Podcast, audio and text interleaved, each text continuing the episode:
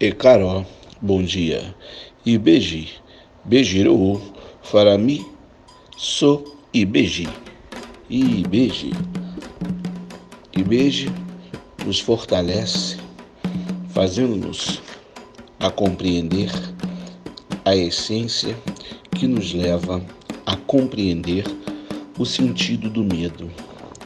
O medo efetivamente passa pela não aceitação da incerteza.